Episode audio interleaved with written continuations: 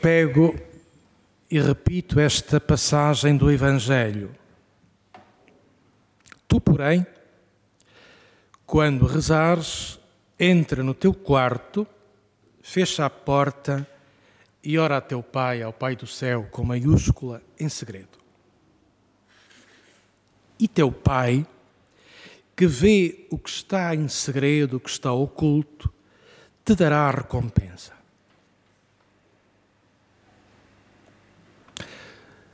Vou citar um filme que vi recentemente. E se calhar vou baralhar o esquema da minha homilia. Filme lindíssimo. Dias Perfeitos, de Wim, de Wim Wenders. Dias Perfeitos, de Wim Wenders, realizador alemão, dos grandes do cinema alemão contemporâneo, sempre um esteta no tratamento da, da sua narrativa. Dias Perfeitos. O próprio título intriga. Haverá dias perfeitos para alguém? Quando os nossos dias estão marcados por tensões, por banalidades, por repetições e em situações de guerra e de violência, então é que não há perfeição nenhuma. O filme conta a história eh, de um homem de meia idade japonês, foi realizado no Japão e está profundamente influenciado pela estética minimalista tipicamente japonesa, o mínimo necessário. Até poderíamos dizer que é um filme zen. E tem qualquer coisa disso. Esse homem chama-se Iramaya, Irayama, perdão, e tem como trabalho limpar sanitas.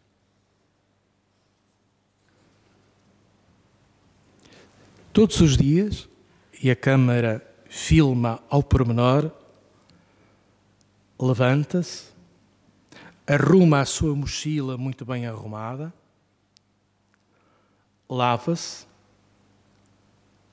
põe muito solenemente o fato macaco, coloca um lenço branco, também solenemente, sai de casa juntando as chaves, as chaves dos sanitários, chave do carro, o kit da limpeza, todo aprumadinho, delicado, exigente, rigoroso, a câmara até aponta ali o lugar em que cada chave está ordenadamente colocada, rigorosamente posta. E sai olhando o céu com um sorriso, saudando o dia e acolhendo o dia com a alegria deste renascer para a vida em cada dia que começa. E vai limpando, primeiro sozinho, os sanitários, que são obras de arte da arquitetura contemporânea. Belíssimos do ponto de vista visual, mas não deixam de ser sanitários. E cumpre rigorosamente este serviço de limpar casas de banho. E falo com gosto, com prazer, com delicadeza. O filme intriga à primeira vista.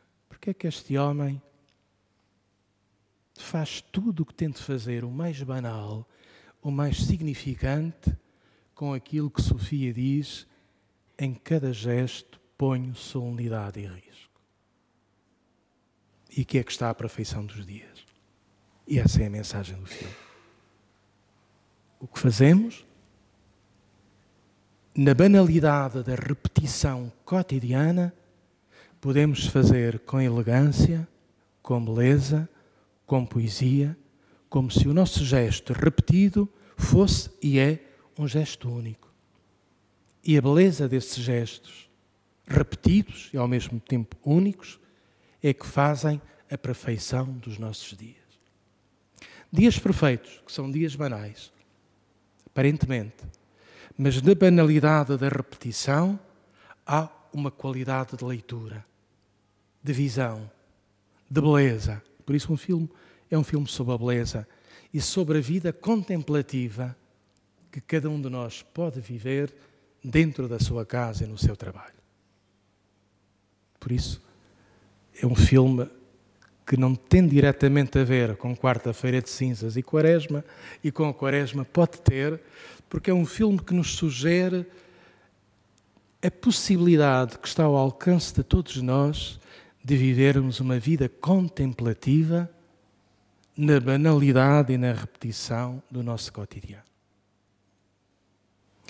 É um solitário, pois é, com a casa arrumada e alguém de bom gosto literário, lê todas as noites Faulkner. Ouve Lorrid e, ao mesmo tempo, está atento a cada pessoa que encontra nas circunstâncias da vida. A certa altura, e estou eu já a contar o filme todo, aparece-lhe a sobrinha para lhe complicar a vida, que foge da mãe. Dramas que nós conhecemos nas nossas famílias. E aquele tio tem de dormir para outro sítio para dar o quarto à sobrinha e reorganizar o seu espaço. A sobrinha vai-lhe complicar a vida e vai obrigá-lo a viver de outro modo. E vai-se descobrir, pouco a pouco, que aquele homem tem um problema com a mãe. Porque a mãe nunca respeitou a opção daquele homem de limpar sanitas. E se descobre, pelo carro que a irmã tem, que há ali um estatuto social elevado. Pouco se diz. Ele é feliz na normalidade e na banalidade do seu cotidiano, porque assim o quis. O que é que isto tem a ver com quarta-feira de cinzas? Ou com a quaresma? A quaresma pode ser vivida como uma oportunidade contemplativa na nossa vida fazermos o que temos a fazer, cotidianamente repetido, com uma visão diferente, com beleza e com poesia. Sem este sentido de obrigação, lá tem de ser, mais uma vez. Ele pode limpar sanitas e ser feliz. Como pode acolher a sobrinha e ser feliz. Como pode substituir o colega, que é um caótico e um desorganizado, e ser feliz. Como nós também podemos viver a nossa vida com o que ela tem de exigência cotidiana e procurarmos aí uma perfeição que não é uma perfeição perfeita, é a perfeição dos gestos harmoniosos, dos gestos inteiros, da entrega de cada um de nós, de corpo inteiro, ao que faz, ao que vive e ao que sente entra no teu quarto.